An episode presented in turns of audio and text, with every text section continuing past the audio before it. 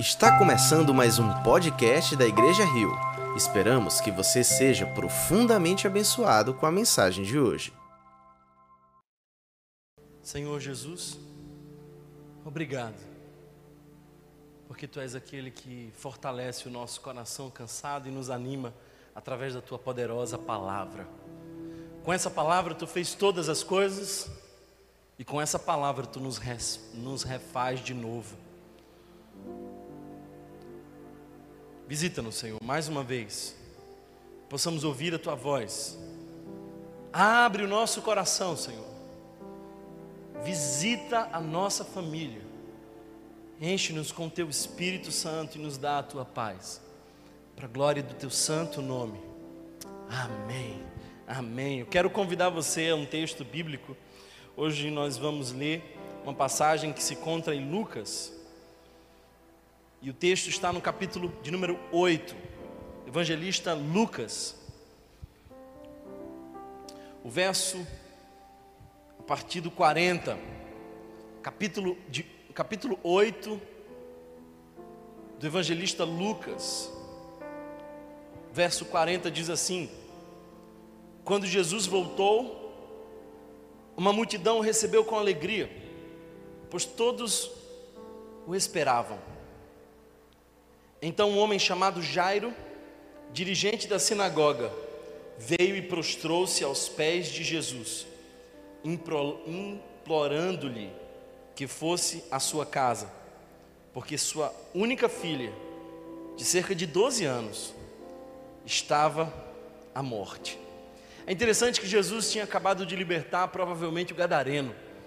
E esse também prostrou-se diante de Jesus e Parece que Jesus transita nesses ambientes o possesso e agora o homem conhecido, o dirigente da sinagoga. Mas o texto continua dizendo: estando Jesus a caminho, a multidão o comprimia, apertava ele, empurravam ele, todos queriam vê-lo, todos queriam, quem sabe, chegar perto dele. Mas o verso 43 nos diz e estava ali uma certa mulher que havia 12 anos, vinha sofrendo de hemorragia e gastara tudo o que tinha com os, com os, com os médicos, mas ninguém pudera curá-la. Ela chegou por trás dele, tocou na borda do seu manto e imediatamente cessou sua hemorragia. Quem tocou em mim? perguntou Jesus. Como todos negassem, Pedro disse: Mestre, a multidão se aglomera e te comprime. Mas Jesus disse: Alguém tocou em mim. Eu sei que de mim saiu poder. Então a mulher, vendo que não conseguia passar despercebida, veio tremendo e prostrou-se aos seus pés. Na presença de todo o povo, contou por que tinha tocado nele e como fora instantaneamente curada. Então ele lhe disse: Filha, a sua fé a curou, vá em paz. Filha, a sua fé a curou, vá em paz. É interessante que Jesus diz primeiro filha. Filha era quem aquela mulher era. É a identidade. Filha, filho é a nossa filiação que agrega a identidade. Nós somos quem Deus diz que nós somos. E Jesus aqui diz filha. Ele diz quem nós somos. Mas ele também diz o que nós precisamos. O texto continua dizendo: a sua fé a curou. Nós precisamos de fé. Como precisamos de fé? Mas o texto também diz: vá em paz. Sabe o que isso significa? A consequência do encontro de fé com Jesus é paz. Paz que excede todo entendimento. Hoje, Dia das Mães, e eu gostaria de falar para vocês sobre uma mulher que não podia ser mãe. Ela tinha um fluxo de sangue, ela sangrava há 12 anos. É interessante perceber, por exemplo, que Jairo, queria Jesus para socorrer a sua filha de 12 anos. Quando aquela menina, no ano que aquela menina nasceu, foi também um ano em que essa mulher começou a ter um fluxo que não mais cessava. E o seu ventre, o ventre da mulher que espera um dia ser mãe, ventre que deveria ser terra fértil para produzir filhos, era agora sinal de morte, era agora um lugar que poderia gerar a dor, sofrimento, era um lugar que naquele momento poderia trazer para ela desespero. Por que, que eu resolvi falar dessa mulher? Porque essa mulher pode nos ensinar a como viver nesse tempo. Sim, essa mulher sangrava como nós estamos sangrando, ela sofria como nós estamos sofrendo. Se tem uma coisa que eu gosto da Bíblia, é de que a Bíblia nos mostra pessoas reais em situações reais. Nós não estamos vivendo um sofrimento inédito. Não existe dores originais nos dias de hoje. Quando eu olho para essa mulher, eu vejo que ela está passando pelo que nós estamos passando. Primeiro, ela tinha medo medo por ter uma doença sem cura. Os médicos não conseguiam resolver, era uma doença crônica, ela já estava provavelmente com anemia, ela já não tinha mais forças, ela estava sendo drenada. Ah, queridos irmãos, nós temos vivido dias de medo. Quando nós ligamos os jornais, nós vemos informações que nos causam medo. E apesar de por vezes as manchetes dizerem que as pesquisas avançam, nós ainda não temos, infelizmente, a cura. Os médicos com quem eu converso se sentem muitas vezes frustrados porque veem os seus pacientes morrerem diante dos seus olhos, sem nenhum recurso disponível para salvá-los. Aquela mulher tinha medo, muito medo. Mas não só isso, Aquela mulher também estava isolada. A semelhança de nós que estamos vivendo um distanciamento social, aquela mulher já há 12 anos não sabia o que era um abraço. Aquela mulher há 12 anos não sabia o que era um beijo, não sabia o que era um toque. Nós sabemos que o toque faz toda a diferença. Nós sabemos que nós somos estimulados pelo toque, nós sabemos que o toque é uma forma de comunicação, mas aquela mulher não recebia toque há 12 anos. Ela estava isolada na sua casa há 12 anos. Ela era vista como uma mulher que não se podia tocar. Porque a lei dizia que ela era impura. E naquele momento, naquele panorama religioso, as pessoas não tocavam em quem era impuro. Ah, aquela mulher estava experimentando não só o medo, mas ela experimentava a solidão ela sofria como nós sofremos. Quantos de vocês nesse momento que me ouvem sente a experiência amarga da solidão? Quantos de vocês sentem a ausência de um abraço, a saudade de um toque?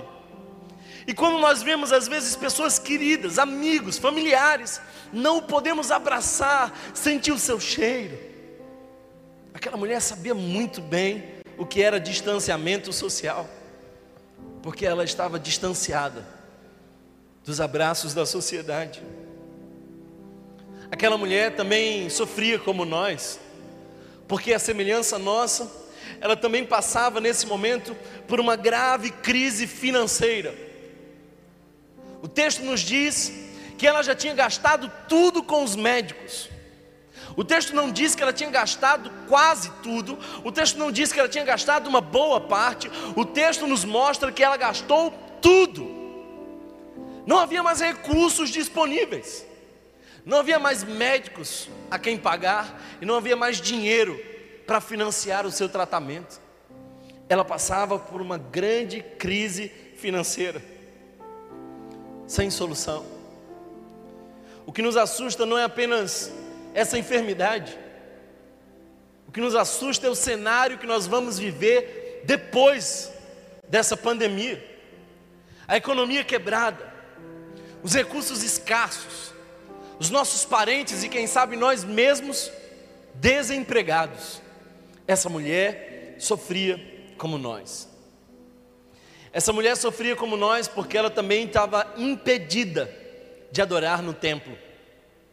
As leis cerimoniais a proibiam de se aproximar dos lugares santos, a proibiam de ofertar ao Senhor o seu sacrifício, a proibiam de estar no grande ajuntamento, a proibiam de chegar no templo. Essa mulher também não podia ir visitar a sua congregação, ela também não entrava na sinagoga, essa mulher não sabia como, era mais a experiência coletiva de adoração. Ah, queridos irmãos, outro dia entrei num dos nossos espaços vazios e silenciosos. Que saudade do ajuntamento, da adoração coletiva. Que saudade de ouvir a voz da igreja cantando as mais lindas canções ao Rei dos Reis. Há 12 anos, aquela mulher não entrava no templo, ela tinha sido impedida de praticar a sua fé de maneira pública e coletiva. Não só medo, não só cansaço, não só isolamento, não só a frustração de não ter mais recurso, mas também a angústia de não poder ir adorar. E agora essa mulher que sofre como nós, está nesse momento desfrutando de um terrível momento de cansaço. Porque quem sofre tem pressa e no dia da nossa angústia, tudo que mais desejamos é que a dor passe. Aquela mulher, há 12 anos atrás, percebeu um problema. E aquele fluxo continuava a jorrar, médico após médico, tratamento após tratamento. Tudo que ela podia fazer, ela fez. Tudo que ela podia investir, ela investiu. Mas 12 anos depois, anêmica, pálida, desesperada, sem recurso, ela se sente cansada por não ver uma solução. Sabe, estudando essa semana sobre a reação de uma sociedade diante de uma calamidade, eu pude perceber que nós primeiro sofremos o impacto, essa é a primeira fase de toda calamidade. Mas depois há um movimento de heroísmo, então as pessoas começam a se juntar a uma sensação de missão coletiva, as pessoas começam a avançar em direção aos necessitados. Mas o tempo passa e a etapa do cansaço chega. Talvez essa etapa já chegou para você. Talvez você já está em casa exausto dessa situação, cansado de esperar, sem ver solução, sem ter perspectiva. Mas Jesus ia passar por ali. Aleluia. Jesus ia passar por ali. Ela não sabia, mas aqueles 12 anos de sofrimento estavam prestes a acabar, porque aquele que pode todas as coisas, aquele para quem não existe impossível, ia passar por ali. Jesus está passando. Qual é a tua atitude? O que, que você vai fazer? O que, que nós precisamos fazer nesse momento? Porque essa mulher sofria como nós, mas essa mulher fez o que nós precisamos fazer.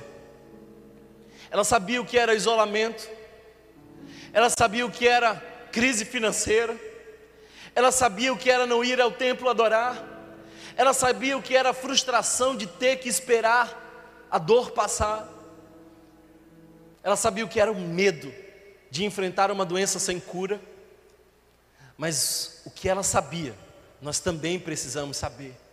O que ela fez, nós também precisamos fazer. Ela creu. Ela creu. E por que que ela creu? Ela recebeu a vitória. Ela creu.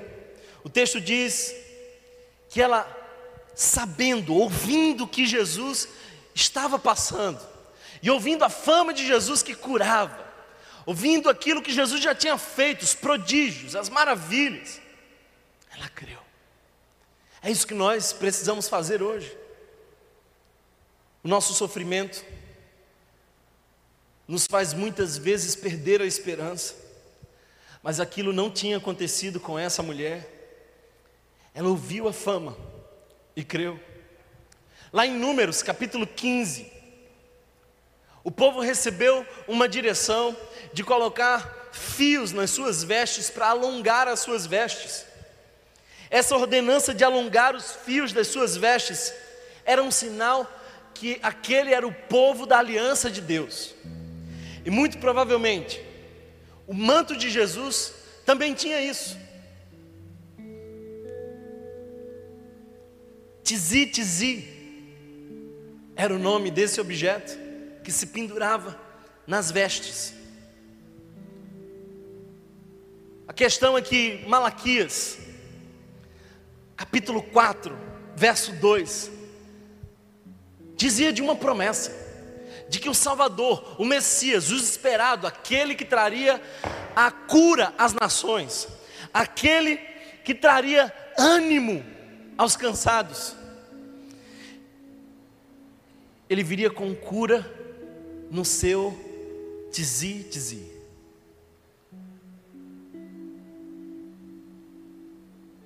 Por isso o texto diz cura em suas asas, ou talvez a melhor tradução poderia ser cura no seu tzi, tzi.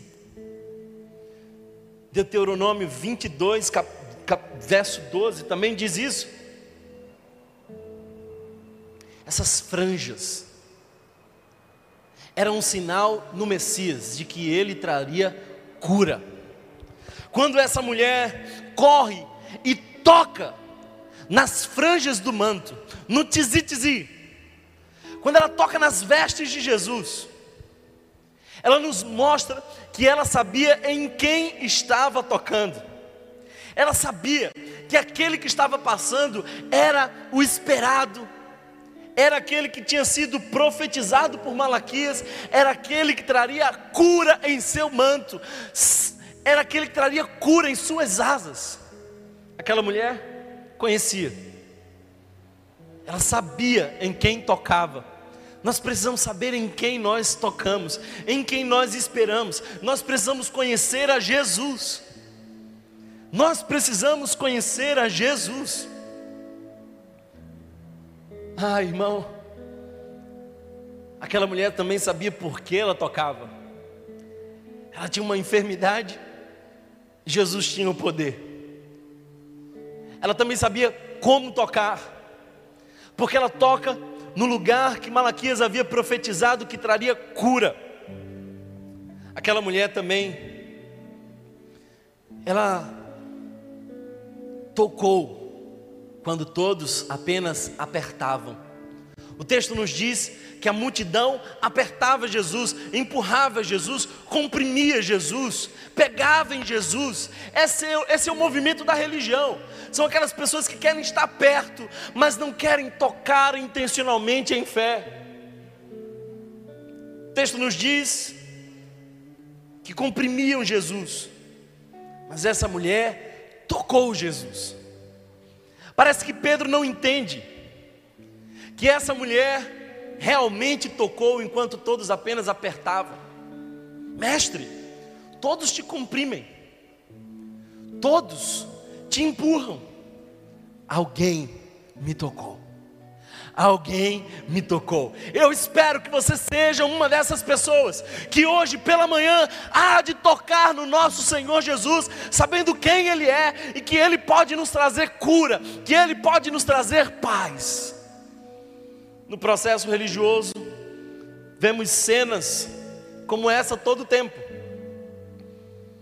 Milhares pegando, levantando a mão, ajoelhando. É gente que canta sem cultuar. É gente que louva sem adorar. É gente que está curioso acerca de Jesus. É gente que vai para os lugares onde ele costuma frequentar, mas não tem a intenção de ter um relacionamento. Até que aquela mulher rompe a multidão. E aquilo que era invisível e intocável, toca naquele que tudo vê. Alguém me tocou? A maioria de nós, infelizmente, estamos nessa multidão dos que apertam Jesus.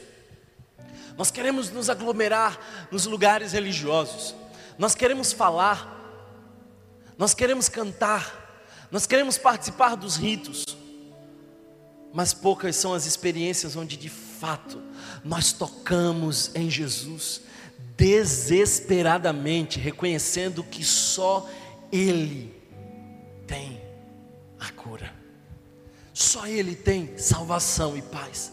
É nele que desesperadamente colocamos a nossa confiança.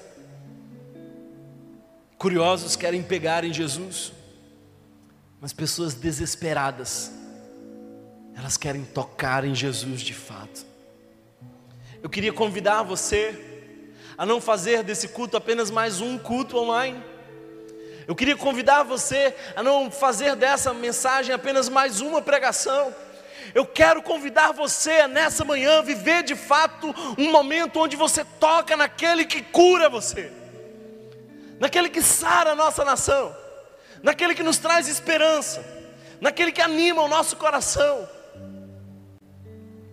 Quero convidar você a lançar-se diante daquele que se importa com o nosso sofrimento, porque Jesus se importa com nossa dor. Ah, queridos irmãos, como é bom saber que Jesus se importa com nossa dor. O sofrimento é inevitável, todos nós vamos passar pela experiência do sofrimento. Ela é uma experiência universal. Nesse texto, quando nós o lemos, vemos pelo menos três pessoas que estavam sofrendo. A menina, filha de Jairo, com 12 anos, à beira da morte, sofria.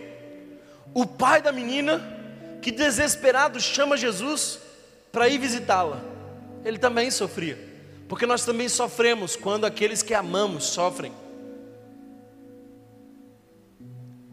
Mas aquela mulher do fluxo de sangue que há 12 anos sofria, ela avançou e ela tocou Jesus no meio da multidão, enquanto ele passava, Jesus está passando. E eu queria que você não fosse apenas mais um desses na multidão, comprimindo, querendo chegar perto, querendo dizer que está próximo. Eu espero muito que teu coração possa desejar um toque transformador. O sofrimento nunca vai te deixar da mesma maneira que te encontrou. O sofrimento sempre nos muda. Nós não seremos os, os mesmos depois desse sofrimento. Para alguns, mais frieza, mais insensibilidade. Pessoas que vão escondendo o seu coração, suprimindo as suas emoções, tentando evitar entrar em contato com as suas fragilidades e vulnerabilidades. Mas para outros, o sofrimento há de nos aperfeiçoar e nos colocar mais perto de Jesus na direção desse toque toque de cura. Existem duas maneiras de enfrentar o sofrimento.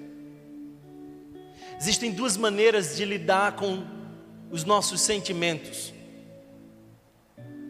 A primeira é a maneira antiga, especialmente os filósofos estoicos que acreditavam que demonstrar emoção era sinal de fraqueza. Por isso eles tentavam negar as suas emoções e dores, por isso eles tentavam não se envolver profundamente com aquilo que poderiam perder. Entre eles, um ditado comum era: não ame demais, porque o sofrimento era proporcional ao nosso amor. Já na maneira moderna e secular, o sofrimento parece não fazer nenhum sentido, porque nós amamos demais as coisas e o sofrimento tira elas de nós. O mundo secular é muito aborrecido com o sofrimento. As pessoas muitas vezes querem abandonar a sua fé porque elas não conseguem entender como o sofrimento pode fazer parte desse processo. Para elas, o sofrimento tira coisas do mundo e nós ainda amamos demais o nosso romance, a nossa carreira, o nosso dinheiro, a nossa estabilidade. O Evangelho não transita em nenhuma dessas duas perspectivas polarizadas. Jesus valoriza a nossa dor e o nosso sofrimento.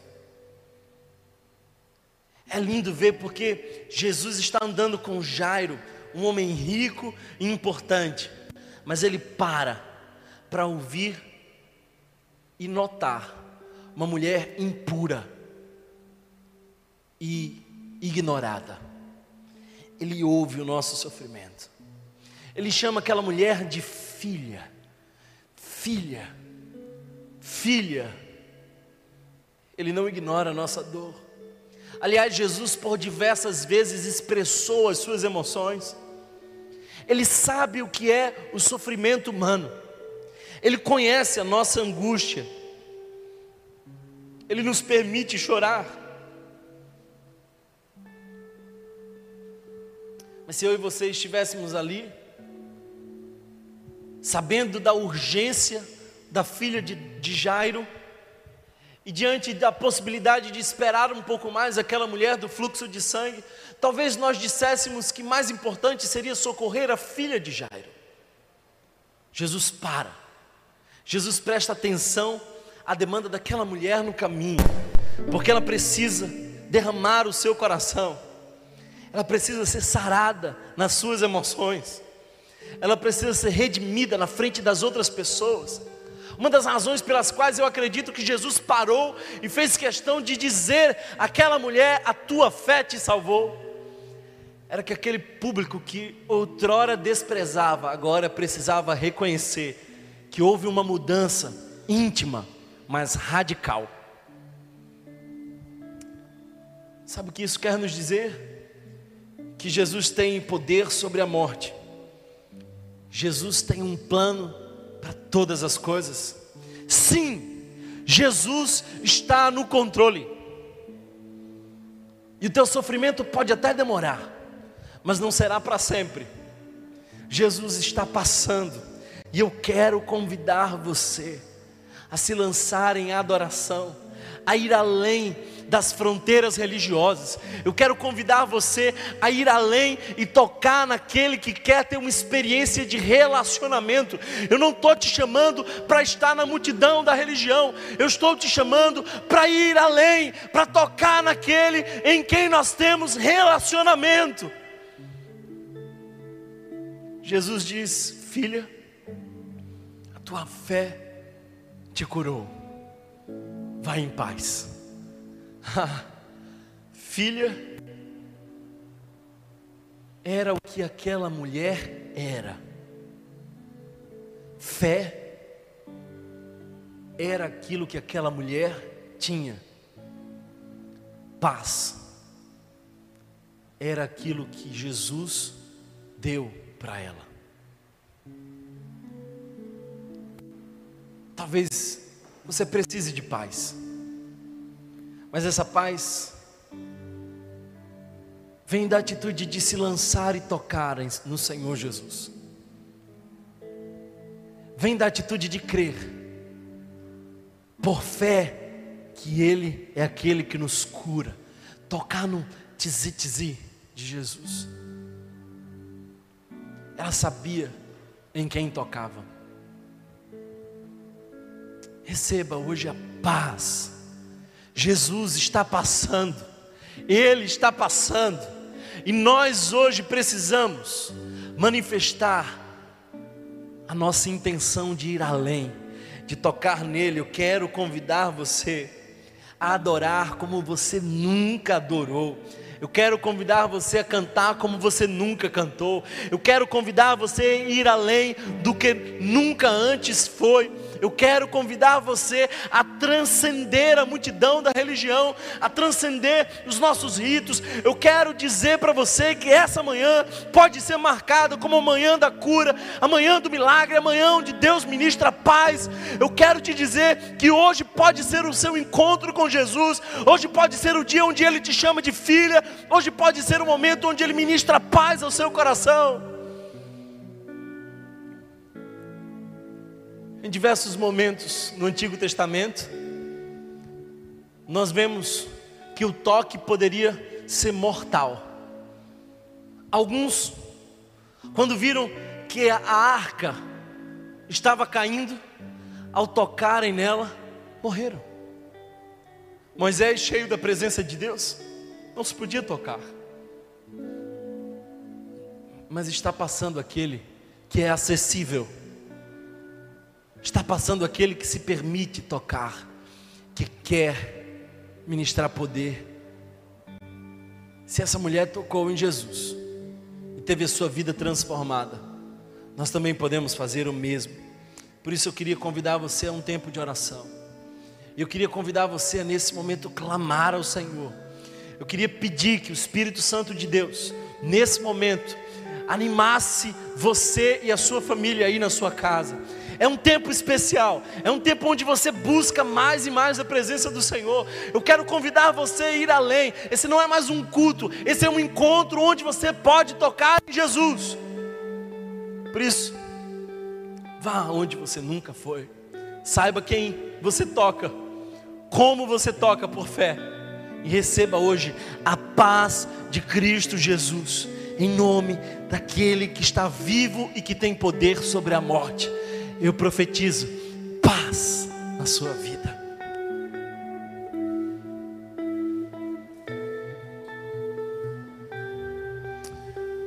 Senhor Jesus, obrigado, Pai, porque nós cremos que tu estás acessível, disponível a nós. Obrigado, Senhor, porque nós não precisamos estar contidos entre a, multidão que te aperta, que te comprime. Nós podemos ir além e te tocar, Senhor.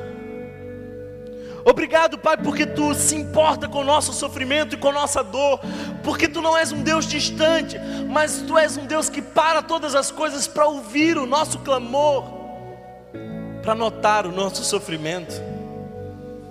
Obrigado, Jesus,